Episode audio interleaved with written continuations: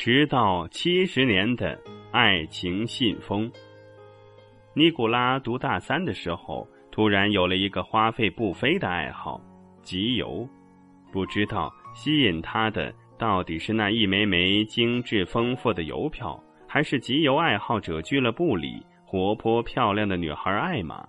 总之，邮票使他爱不释手。集邮爱好者俱乐部使他乐而忘返。为了解决经济上的困窘，尼古拉找了一份兼职，每周花三个下午的时间去学校附近高德温太太家陪她聊天，为她读报纸。老太太已经八十多岁了，独身一人，没有子女。一天下午，尼古拉垂头丧气地走进了高德温夫人的家门。敏感的老人问他到底怎么了，在高德温夫人的追问下，尼古拉说出了自己的苦闷。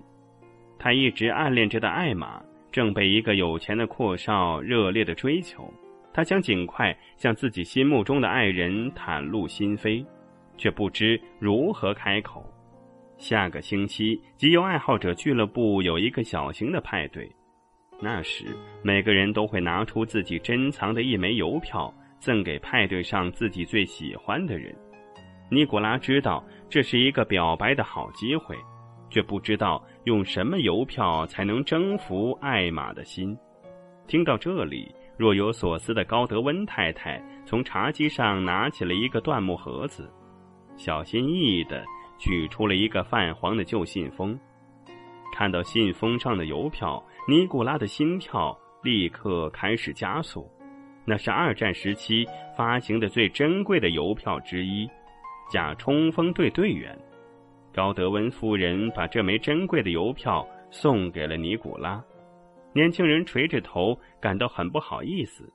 老人却欣慰地笑着说：“对我来说，重要的是里面的信，而那枚邮票还是对你比较重要。给我读读这封信吧。这封信不长，字迹也很潦草。”尼古拉缓缓地读了起来：“亲爱的索哈，这里的日子确实不太好过，不是因为集中营里很苦，而是因为和你两地相思。奥斯维辛的天气最近一直灰沉沉的，但是只要想到你，就觉得生命充满了阳光。虽然不知道这封信是不是能平安到达你手中，只要有机会。”我一定会再给你写信，等我的消息。爱你的马特拉克。读到最后，尼古拉觉得嗓子有点哽咽。他轻轻的抚摸着信封上的那枚邮票，那上面的邮戳还清晰可辨。一九四四年八月四号。他抬起头，看见高德温夫人的眼睛红了。高德温夫人揉揉眼睛，突然咧嘴笑了。这是我收到的唯一一封信，他说过，只要还活着，就会给我写信。只要有信，就表示他还活着。尼古拉的心情再也平静不下来，他深深的感受到了那枚邮票的珍贵。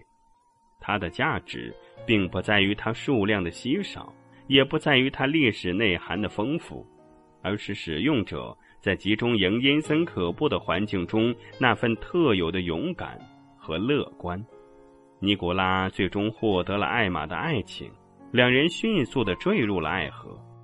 可是没过多久，高德文夫人却病重了，老人家发着高烧，口里总是含含糊糊的说着什么。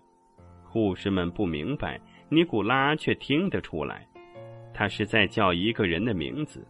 他在一时迷离的状态中，一遍又一遍的询问他。他相信他还活着，可是为什么这么多年来再也没有收到他的信？一个阴沉沉的下午，尼古拉陪在高德温夫人的病床边，正给他读巴尔扎克的小说。电话铃突然响了，尼古拉拿起听筒，电话那边是一个温柔的女声，她说。华沙邮局清理资料的时候，查到了一封寄给高德温太太的信。邮电局特别通过电话簿找到了这里，希望能联系到收信人。尼古拉手心里生出了细密的汗珠，他觉得电话里的女声如此亲切熟悉，就像是天使的声音，他几乎要跳起来了。这是真的吗？高德温夫人终于等到了这封信。尼古拉拿到信的时候，手不自觉的颤抖。那个旧信封没有想象中的旧，信封上静静的贴着一枚假冲锋队队员的邮票。那一瞬间，尼古拉异常的兴奋。高德温夫人似乎没有尼古拉预料中的那么激动。年迈病重的老人静静的靠在床上，把信拿在手里，久久不动。任由眼泪往下流，老人并没有让尼古拉带他朗读这封信，他只是久久的独处着，把信贴在胸口，似乎什么都懂。高德温夫人去世后，尼古拉整理了他的遗物，他把那两封信都平平整整的放在椴木盒子里，让他们陪老人下葬。尼古拉最后一次把它们拿在手里细细端详。第一封信旧的泛黄，信封上还留有邮票原来的印记。第二封信显得新一些，字体也有些不同。最醒目的还是那枚邮票，邮戳日期清晰可辨，一九四四年八月四号。尼古拉愣住了，为什么和第一枚邮戳是一样的时间呢？怎么可能同一天寄出两封不同的信呢？一封信真的能时隔这么久才寄到收信人的手上吗？这些疑问只有一个解释：艾玛。那电话里温柔的女声不正是艾玛吗？是他用这种方式把那枚尼古拉用来表白的邮票送还给高德温夫人。那段爱情传奇的真正拥有者，一个用一生执着守护爱情的人。